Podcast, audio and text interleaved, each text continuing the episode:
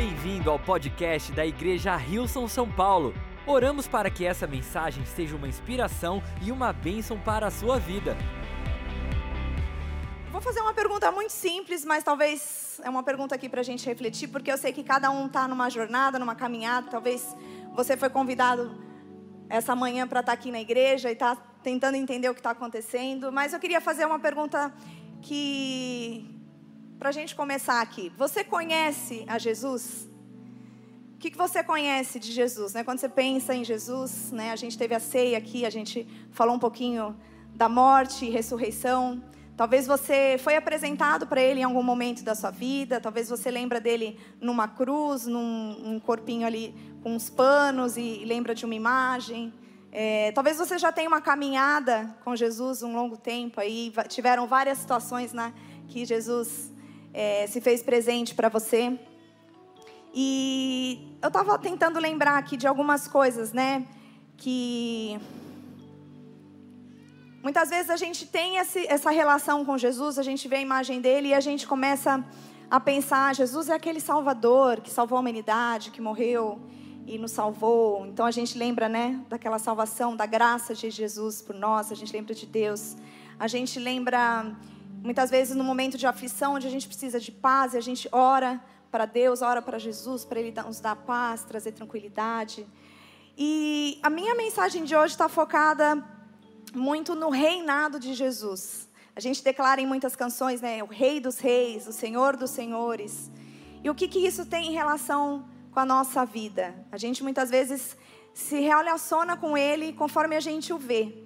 E será que a gente tem visto Jesus como Rei das nossas vidas?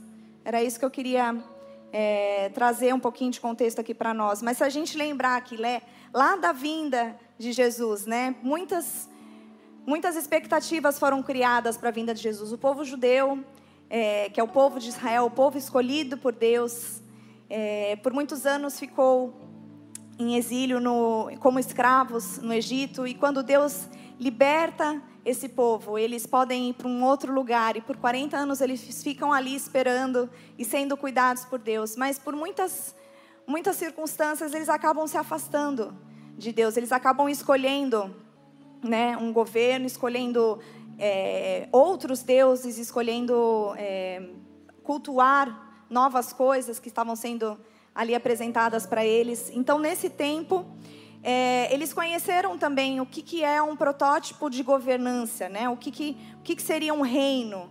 Né? Então, é, eles tinham essa expectativa do Messias que viria, como seria um rei, um, uma pessoa que, seria, que chegaria cheia de glória, de honra, né? que chegaria para salvar o povo, que seria é, libertá-los né? de toda opressão e sofrimento.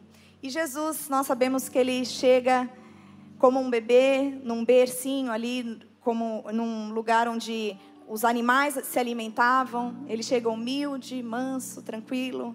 E essas expectativas, então, não foram preenchidas, né, por esse povo.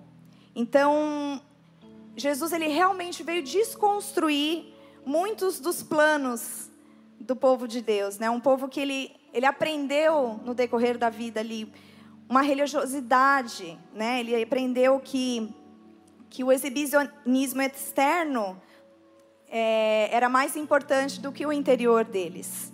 Né? Ele veio para ensinar que no reino dele a vida e a salvação estão ligadas a uma vida diferente dessa que o mundo diz que é de sucesso. Sabe que hoje a gente pode ver Jesus de muitas formas, como eu falei, né? E e realmente a gente muitas vezes pode só se apegar a, um, a uma característica de Jesus, porque ele realmente tem muitas características, né? Ele tem todo, ele leva todo o caráter de Deus e ele santo veio e viveu na terra como homem. E ele quis sim nos ensinar muitas coisas, né? Esse rei que governa sobre as nossas vidas, é... a gente precisa começar a repensar algumas coisas que nós temos feito de escolhas na nossa vida aqui no dia a dia. E eu quero realmente focar nesse projeto do Reino de Jesus, que é uma referência para a vida de cada um de nós, nossos cristãos, né? Que, que não é uma vida externa, mas sim uma vida que é dentro de cada um de nós, dentro de cada pessoa que é manifesta, né? E mesmo contradizendo toda essa expectativa do povo judeu, Jesus era um rei esperado. Ele era um rei que atraía as pessoas. Ele era uma pessoa que chamava multidões. As pessoas estavam ansiosas para ouvi-lo falar. Eles queriam saber o que, que ele tinha a dizer, né? Então, é esse mesmo Jesus que eu te convido a estar tá ouvindo novamente aqui. Eu vou falar um pouquinho sobre o Sermão da Montanha. Talvez você conheça o Sermão do Monte, mas eu queria que nós lêssemos juntos aqui Mateus 5. Eu vou ler na versão Almeida, mas depois eu vou trazer um pouco de perspectiva da mensagem também. E diz assim: Jesus, vendo a multidão, subiu ao monte e, assentando-se, aproximaram-se dele os seus discípulos. E abrindo a boca, os ensinava, dizendo: Bem-aventurados os pobres de espírito, porque deles é o reino dos céus. Bem-aventurados os que choram, porque eles serão consolados. Bem-aventurados os mansos, porque eles herdarão a terra. Bem-aventurados os que têm fome e sede de justiça, porque eles serão fartos. Bem-aventurados os misericordiosos, porque eles alcançarão misericórdia. Bem-aventurados os limpos de coração, porque eles verão a Deus. Bem-aventurados os pacificadores, porque eles serão chamados filhos de Deus. Bem-aventurados os que sofrem perseguição por causa da justiça, porque deles é o reino dos céus. Bem-aventurados sois vós quando vos injuriarem e perseguirem, e mentindo disserem todo o mal contra vós por minha causa. Exultai e alegrai-vos, porque é grande o vosso galardão nos céus, porque assim perseguiram os profetas que foram antes de vós. Amém? Vamos orar?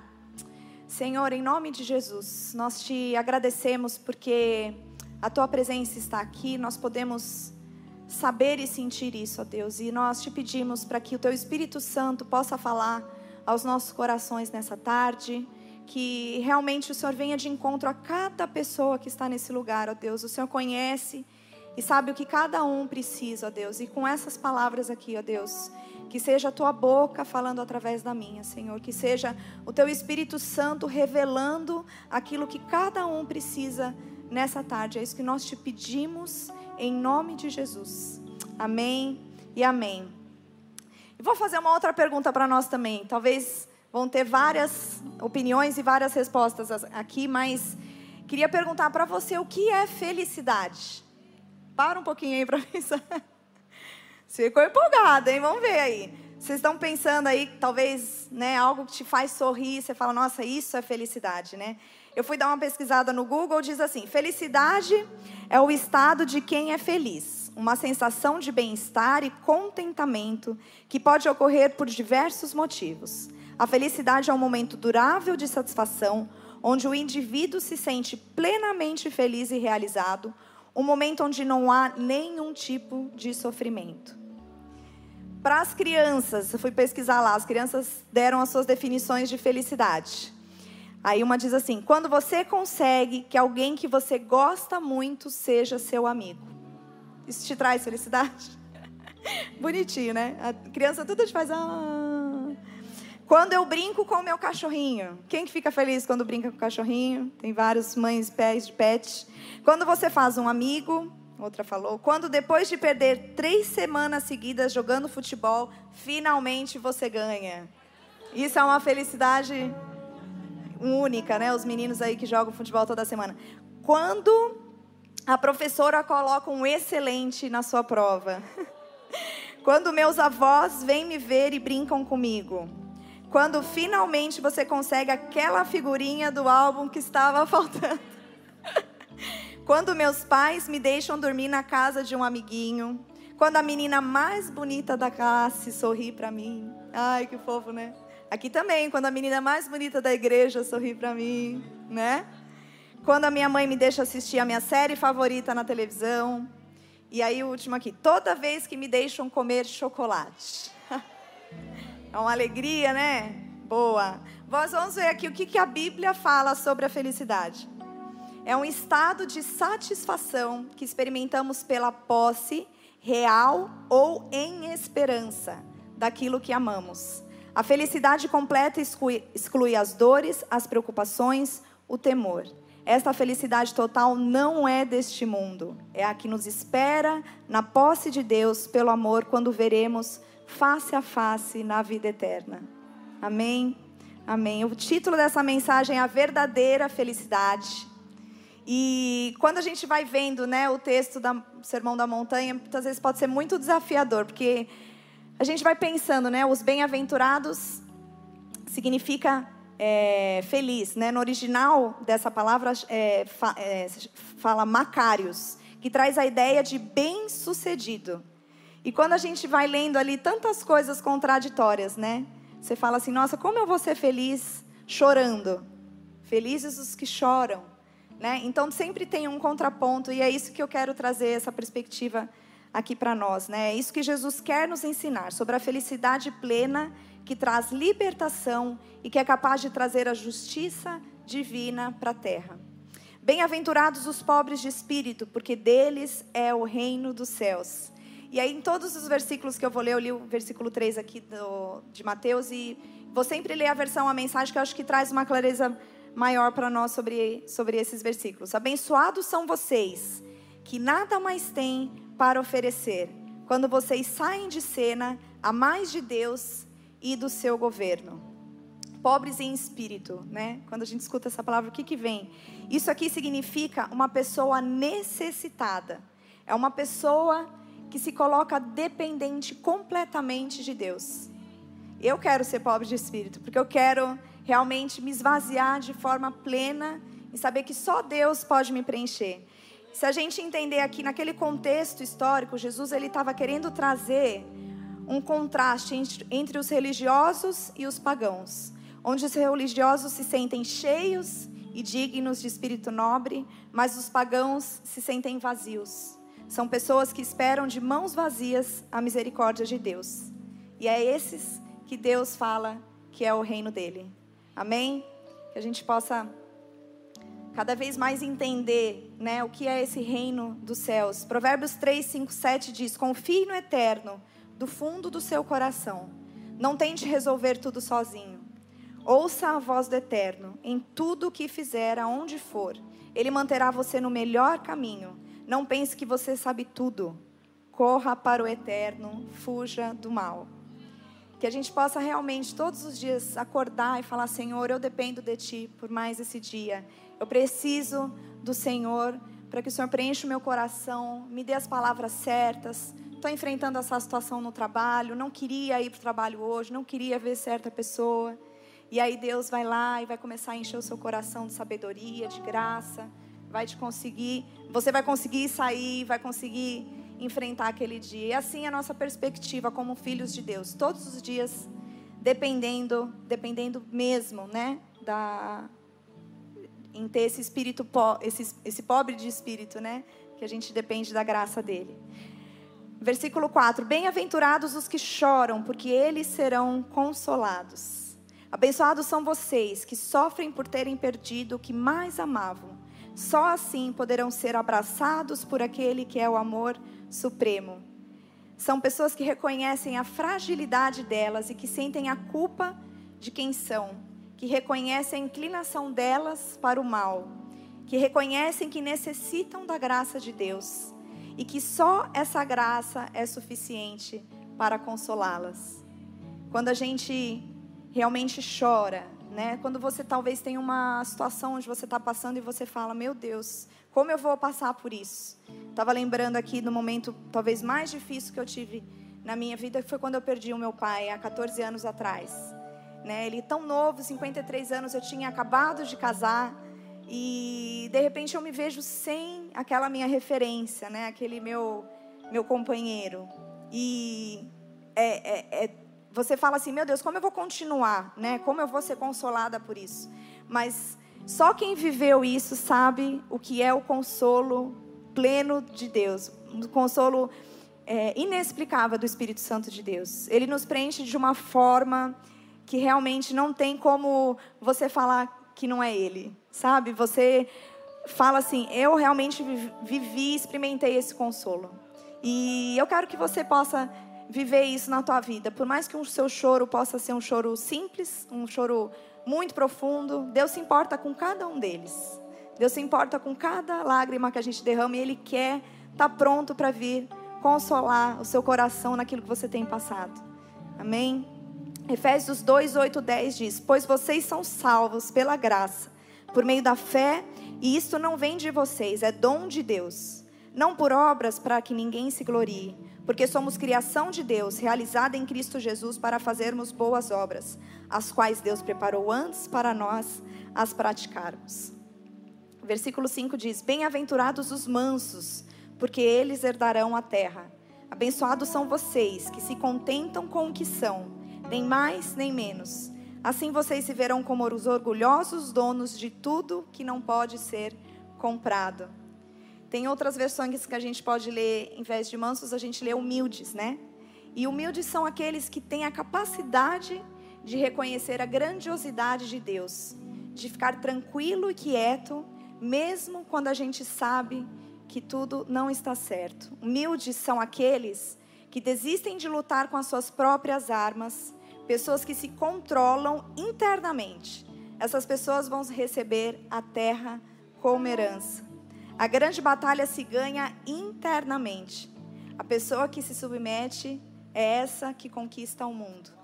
Quantas vezes a gente pensa, né, que que é o inverso, né? Quando às vezes a gente se sente pressionado, né, pela sociedade, pelas pessoas, ainda mais com as mídias sociais, em se posicionar, em falar aquilo que você pensa, em trazer uma outra perspectiva, convencer pessoas ali pelas suas próprias mãos. Mas nós filhos de Deus, somos humildes. Nós somos as pessoas que vamos herdar essa terra, que é isso que Deus fala aqui. Bem-aventurados os humildes, porque eles herdarão a terra. Vamos herdar essa terra porque nós vamos saber ser controlados por aquele um dos dons do Espírito Santo de Deus, que é a mansidão. Nós vamos ser, é, vamos é, trazer pessoas para nos ouvirem, muitas vezes com o nosso silêncio. Muitas vezes a gente vai convencer pessoas de algo, que na verdade não é a gente, Deus está usando a gente, quando a gente acolhe e não acusa. Quando a gente escuta e não quer falar antes. Né? Quantas vezes isso está muito contraditório ao que a gente tem vivido. Mas esse é o nosso desafio como filhos de Deus. Jesus fala para nós que nós precisamos ter primeiro essa guerra interna que a gente tem né, com, com nós mesmos, né, de querer nos convencer das coisas e deixar que o Espírito Santo de Deus vai nos convencer, vai nos acalmar e confiar que Deus vai nos dar sabedoria em cada situação para lidar com cada situação. Amém? Provérbios 15, 33 diz: O temor do Senhor ensina a sabedoria, e a humildade antecede a honra. Muitas vezes a gente pensa que ter essa atitude é, vai fazer, nos pare... vai fazer a gente parecer fraco, vai trazer talvez uma perspectiva de, de que nós não estamos lutando, mas aqui está dizendo: a humildade antecede a honra. E eu quero te dizer que cada decisão que você tem tomado, cada decisão que você vai falar a partir de hoje, eu vou ser diferente nessa área aqui, eu vou mudar algo aqui.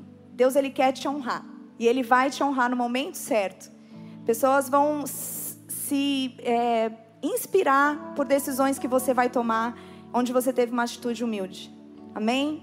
Amém. Versículo 6 diz: Bem-aventurados os que têm fome e sede de justiça, porque eles serão fartos. Abençoados são vocês que sentem fome de Deus. Ele é comida e bebida, é alimento incomparável. Se a gente entender aqui naquele contexto histórico também, o ambiente judaico lida com um aspecto legal, moral e social. E o que eles tinham naquela época eram os dez mandamentos. Né? Moisés veio, deu as leis, e o povo então se baseava naquilo ali para uma realidade ética. Né? A realidade é... ética é um elemento essencial para qualquer sociedade, para viver uma vida social. E a justiça de Deus, ela é com a opressão e a maldade da sociedade. Então, quem são essas pessoas, né? São pessoas que não se conformam com uma criança pedindo na rua, no farol. São pessoas que não se conformam com a pedofilia. São as pessoas que não se conformam com o abuso dentro de casa, um marido com uma esposa, ou enfim, um chefe com uma, com uma um, no trabalho. Elas não se conformam com o mal.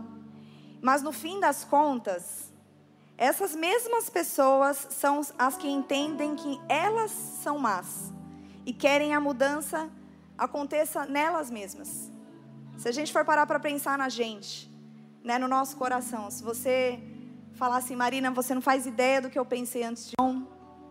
Ah, não, eu sou bom, Marina. Eu, nossa, eu tenho tanta coisa boa, tenho, penso tanto nas pessoas, quero fazer algo, mas quando a gente reconhece quem a gente realmente é, depois que esse mal, né, que, que, que o inimigo entrou no mundo, a gente precisa da graça de Deus todos os dias das nossas vidas.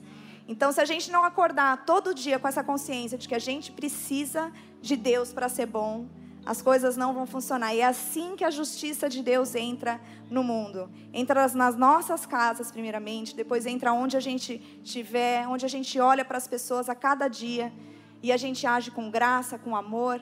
A gente não se contenta com aquilo ali, a gente quer fazer algo. E é sempre com amor, não é algo que a justiça vem é, fazendo mal. Não, a justiça de Deus é sempre boa e agradável. Amém? Hebreus. Uh, não. Salmos 37, 27 e 28 diz: Desvie-se do mal e faça o bem, e você terá sempre onde morar. Pois o Senhor ama quem pratica a justiça e não abandonará os seus fiéis. Para sempre serão protegidos, mas a decência dos ímpios será eliminada. Versículo 7: Bem-aventurados os misericordiosos, porque eles alcançarão misericórdia. Abençoados são vocês que se preocupam com o bem-estar dos outros. Na hora em que precisarem de ajuda, também receberão cuidado. Misericórdia é agir de uma maneira sensível com alguém que necessita da graça. Misericórdia é não receber o que a gente merecia. Misericordioso é aquele que um dia precisou da misericórdia de Deus e, mesmo sabendo que não merecia, aceita e hoje consegue agir com misericórdia para a vida dos outros também. Como é difícil, né? É, muitas vezes ver situações tão, tão, tão difíceis, tão cruéis e a gente agir com misericórdia. Mas quando a gente reconhece de onde Deus nos tirou, a gente consegue entender essa misericórdia que foi primeiro com as nossas vidas e assim a gente consegue agir com os outros. Eu vi um dia desses um vídeo ah, muito forte de um, um psicólogo, terapeuta e teólogo falando sobre um, um caso de um serial killer.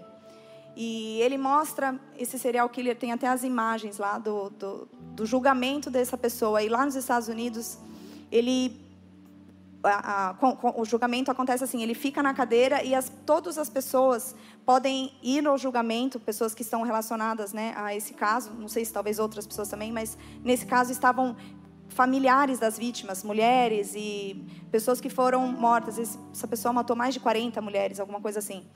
E cada uma vai lá falando, tem o direito de falar, né? Então elas vão no microfone e falam: Você é um, é um horror, eu quero ver você queimando no inferno, eu quero você sofrendo todas as dores possíveis, eu quero que você seja esmagado, seja massacrado, eu quero que as pessoas é, te matem, enfim, tantas coisas ruins desejando para aquele homem, que merecia tudo aquilo que as mulheres estavam falando. Mas eles estavam querendo dizer assim: esses, essas pessoas não têm nenhum tipo de reação. Olha como ele está reagindo a tantas tanto ódio. Ele não tinha um, um pinho de reação, ele estava cético, assim, ele não, não fazia nada. E de repente se levantou um homem e veio falar. Era um pai, era um pai de uma das vítimas desse, desse rapaz. E ele fala: é, Eu estou vindo aqui fazer uma das coisas mais difíceis para mim. Mas um dia eu aprendi com meu Deus que o meu lugar é de perdão. E eu quero dizer para você que eu perdoo você. E aquele, aquele serial killer caiu aos prantos. Era uma pessoa que não tinha sentimentos, mas ninguém resiste à graça de Jesus. Ninguém. Aquele perdão, eu não sei se mudou a vida dele ou não, depois eu não vi, mas são coisas que você vê que é só a graça de Jesus mesmo, é só o perdão de Deus que constrange a esse ponto. E a gente um dia recebeu isso, então por isso a gente consegue continuar. Amém?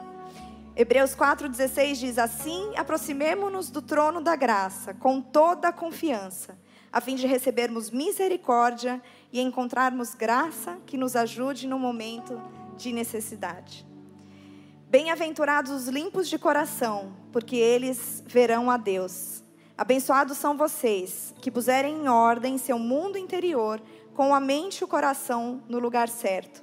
Assim vocês poderão ver Deus no mundo exterior. Os puros de coração, eles reconhecem que não há o que oferecer diante de Deus. Eles têm um coração não dividido, um coração íntegro, um coração que só se submete ao seu senhorio do Senhor. Pessoas que desistem de ter qualquer referência a não ser Deus. Esses são os humildes, os limpos de coração, os puros de coração. Quantas vezes, né, nós tendemos, né, nossos, nossos corações, nossa vontade, né, nossos, nossos anseios no dia a dia, tendem a gente a querer outras coisas, né? Como eu falei, nós não somos de natureza né, boa. A gente sempre vai querer suprir a nossa carne, os nossos desejos. Todos os dias nós enfrentamos tantas é, atrações, tantas é, seduções, tantas coisas. E todos os dias Deus pede para nós: confia em mim, entrega o seu coração para mim. Hoje, mais um dia, eu vou te ajudar a olhar para mim e você vai satisfazer comigo. E Ele promete que nós veremos a Ele puros de coração verão a Deus. Não é pelas nossas forças, mas Ele vai sim nos ajudando e vai se mostrando. Isso é um privilégio para nós que caminhamos com Deus. Nessas nossas decisões, onde a gente escolhe colocar o nosso coração diante dele, a gente experimenta uma profunda e íntima relação com Deus. E aí assim, o nosso coração vai se preenchendo, vai se as outras coisas não ficam mais importantes para nós. Deus realmente muda os nossos desejos e a nossa, nossa inclinação para o nosso coração. Né? Salmos 24, 3, 6 diz: Quem poderá subir o monte do Senhor? Quem poderá entrar no seu santo lugar? Aquele que não tem as mãos limpas e o coração puro, que não recorre aos ídolos, nem jura por deuses falsos. Ele receberá bênçãos do Senhor. E Deus, o Salvador, lhe fará justiça. São assim aqueles que o buscam que buscam a tua face, ó Deus de Jacó. Versículo 9: Bem-aventurados os pacificadores, porque eles serão chamados filhos de Deus. Abençoados são vocês que conseguem mostrar que cooperar é melhor que brigar ou competir. Desse modo, não ir, desse modo irão descobrir quem vocês realmente são e o lugar que ocupam na família de Deus. Os pacificadores são aqueles que promovem a paz entre as pessoas são conciliadores entre elas e Deus. E essas pessoas muitas vezes serão incompreendidas, né? Nesse nesse tempo que temos vivido, a gente realmente sempre tende a entrar numa briga, entrar numa discussão, entrar numa fofoca. E Deus nos chama para esse desafio aqui de sermos os pacificadores. Então, essa semana, numa conversa onde você vai estar tendo ali com seus amigos, você vai ser a pessoa que vai trazer uma outra perspectiva. Você vai trazer paz àquela situação. Você vai falar: Isso está acontecendo, mas eu creio que Deus pode mudar a sua vida. Deus pode mudar o seu coração. Deus pode mudar essa situação. Você tem confiado isso no Senhor? Ele fala que sim. E esses para essas pessoas, elas serão chamadas filhas dele. Os filhos dele têm o caráter dele. Quando nós somos, como entendemos que nós somos filhos dele, a gente quer expressar com a nossa vida diariamente aquilo que ele quer para nós e aquilo que ele quer mostrar para o mundo. As pessoas vão conhecer o amor dele através da minha e da sua vida. Não vai ser, na verdade, Deus se manifesta de qualquer forma, de como ele, forma como ele quiser. Mas que privilégio para mim é poder dizer que eu posso ser um instrumento nas mãos dele, poder fa fazer diferença nessa sociedade, poder trazer paz, poder trazer perspectivas diferentes de um mundo que não é só daqui. O nosso mundo é uma perspectiva de um mundo eterno, de um mundo, de uma realidade divina. Amém? Amém. Tiago 3, 17 18 diz: Mas a sabedoria que vem do alto é antes de tudo pura, depois pacífica, amável, compreensiva, cheia de misericórdia e de bons frutos, imparcial e sincera. O fruto da justiça semeia-se em paz para os pacificadores. Bem-aventurados os que sofrem perseguição por causa da justiça, porque deles é o reino dos céus. Bem-aventurados sois vós quando vos injuriarem e perseguirem, e mentindo disserem todo o mal contra vós por minha causa. Abençoados são vocês, cujo compromisso com Deus atrai perseguição. A perseguição os fará avançar cada vez mais no reino de Deus. E isso não é tudo. Considerem-se abençoados sempre que forem agredidos, expulsos ou caluniados para me desacreditar. Isso significa que a verdade está perto de vocês o suficiente para os consolar. Consolo que os outros não têm. Alegrem-se quando isso acontecer. Comemorem, porque ainda que eles não gostem disso, eu gosto. E os céus aplaudem, pois sabem que vocês estão em boa companhia. Meu, meus profetas e minhas testemunhas sempre enfrentaram essa mesma dificuldade. As pessoas alinhadas com o reino de Deus, elas serão perseguidas. Elas não serão entendidas nesse mundo sem Deus. Quando vivemos essa perseguição, é sinal de que estamos indo numa direção diferente a desse mundo. E isso nos faz viver a verdade do consolo que nos basta, desse consolo que realmente é suficiente para nós. É uma vida difícil, né? Parece assim, nossa, Maria, está fazendo um convite para uma coisa muito difícil. Parece que é tanto sofrimento, tanta coisa difícil, tanto abrir mão, tanto se deixar de lado. Mas Jesus fala para nós que tudo isso vai nos fazer plenamente satisfeitos. O mundo tem muitas satisfações momentâneas. O mundo propõe para nós muitas, muitos, é, muitos prazeres momentâneos. Mas eu tenho certeza que quando a gente volta para casa, sente um vazio, sente uma culpa, um, uma coisa estranha. E aí sim, Deus está falando: alegre-se quando forem perseguidos, porque vocês estão no caminho certo. Então, esse é o nosso desafio: realmente se alegrar e sentir que Deus é suficiente para nós em todas as circunstâncias. 2 Coríntios 4,8 diz: De todos os lados somos pressionados, mas não desanimados. Ficamos perplexos, mas não desesperados. Somos perseguidos, mas não abandonados abatidos, mas não destruídos. Nossa busca incessante deve ser de agradar o coração do nosso Rei. Quando tudo o que queremos e buscamos é agradar a quem nos governa, que é Jesus, viveremos essa felicidade plena que só a eternidade pode nos dar. E essa realidade desse reino de Jesus, como a gente fala, o reino de Deus chegou, é através da minha e da sua vida. Eu queria terminar com uma frase, umas frases aqui muito lindas de um álbum que eu escutei de Timóteo, né? As cartas de Paulo para Timóteo. É um, e é um álbum é, que tem narração e, e, poesia, assim, junto com as canções. E eu queria ler para nós, para a gente refletir um pouquinho aqui essa poesia linda. Na realidade do Evangelho, a realidade das coisas costuma ganhar outras cores. Morte aqui tem cheiro de vida o choro às vezes ganha contornos amarelos e soa festivo. Na realidade subversiva do Evangelho, é dando que se recebe. Eu sei que você tem sido treinado para reter. Sucesso para a gente é retenção em massa. Mas veja, o sucesso de Cristo foi medido pelo seu nível de esvaziamento. Enquanto Paulo está aos olhos de todos ali no tribunal, sozinho, abandonado, sujo, doente, ele vive, na verdade, seus momentos de maior alegria. Ao relatar esse episódio, ele deixa escapulir uma pequena e bela canção de louvor. A Ele seja a glória para todos sempre. Amém.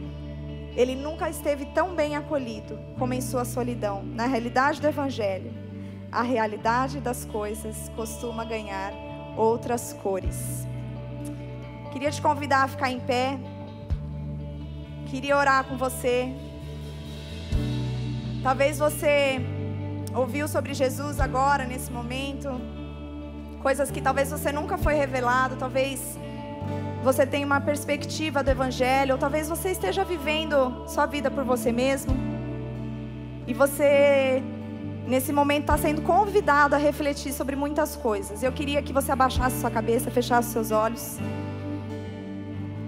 Esse momento é um momento para aqueles que entendem que Jesus é o rei da sua vida, se você já entende isso no seu coração, e você fala, Marina, eu não tenho vivido como Deus tem governado, eu não tenho vivido de forma plena essa alegria, essa felicidade dos filhos de Deus. Eu quero viver isso de forma plena. Eu quero realmente que Deus me ajude a abrir mão de certas coisas. Eu preciso tomar uma decisão. E nesse momento, se você é essa pessoa, você sabe quem você é. Coloca a mão no seu coração. Vamos orar juntos para que Deus faça uma obra linda na sua vida. Senhor, em nome de Jesus. O Senhor conhece cada filho teu aqui, ó Deus. O Senhor trouxe cada um, ó Pai.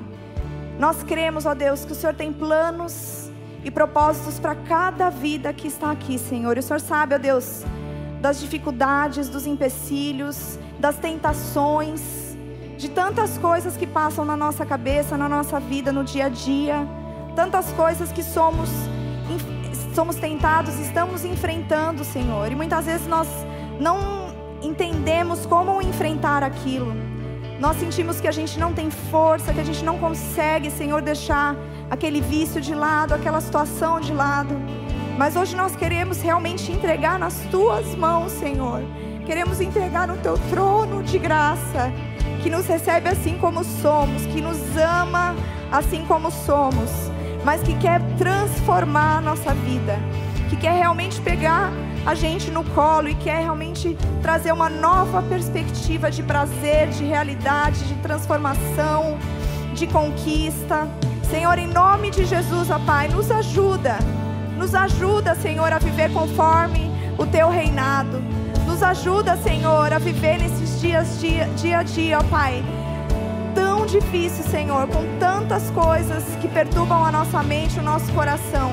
Mas nós queremos declarar, Senhor, que o inimigo não vai ter vez mais nas nossas vidas. Nós queremos declarar que o Senhor é o nosso Rei dos Reis, que o Senhor é o Senhor das nossas vidas, que o Senhor é o Deus que age nas nossas vidas diariamente, porque nós estamos dispostos a sofrer o que for preciso, ó Pai, para viver a realidade do Teu reino aqui nessa terra, Senhor. Abençoa os Teus filhos, ó Deus Traz uma unção nova, Senhor. Traz uma vontade nova, Deus, a cada dia, Pai. Que adolescentes aqui, ó Pai, possam ter sede da Tua palavra, Senhor. Quando a gente quiser ver talvez alguma série, alguma coisa que não vai construir nada na nossa vida, que a gente tenha vontade de abrir a Tua palavra e conhecer mais a Ti, ó Deus. Que as nossas bocas, ó Pai, possam se revestir, ó Deus, da Tua palavra, das Tuas promessas para as nossas vidas. Nós queremos, ó Deus, viver uma vida de propósitos, ó Pai. A gente não quer passar o nosso dia a dia, Deus, simplesmente vivendo, mas nós queremos trazer transformação a começar em nós. Para que a nossa família possa ser transformada, para que o nosso trabalho possa ser transformado, para que a nossa faculdade seja impactada pela presença do Teu Espírito, Deus, em nome de Jesus. Trabalhe em nossas vidas, ó Deus, nós te pedimos com muito temor, ó Pai, para que o Senhor realmente haja nas nossas vidas. Nós te amamos, Senhor. Apesar de tudo, nós te amamos e queremos, ó Deus, realmente entregar tudo isso nas tuas mãos. Em nome de Jesus. Talvez a gente não sabe como orar, talvez a gente não sabe o que falar. Então vamos louvar a Deus. Não há melhor lugar para a gente poder estar e louvar ao Senhor e falar: Senhor, eu não sei nem mais o que falar, mas eu quero te louvar. E a presença dele vai inundar a nossa casa, inundar a nossa vida. E as coisas vão começar a se transformar. Amém? Vamos louvar a Deus. Obrigado por ouvir o podcast da Igreja Rilson São Paulo. Esperamos que você tenha sido desafiado e inspirado. Se gostaria de visitar nossas reuniões aos domingos, você pode encontrar mais informações no site rilson.com/são paulo.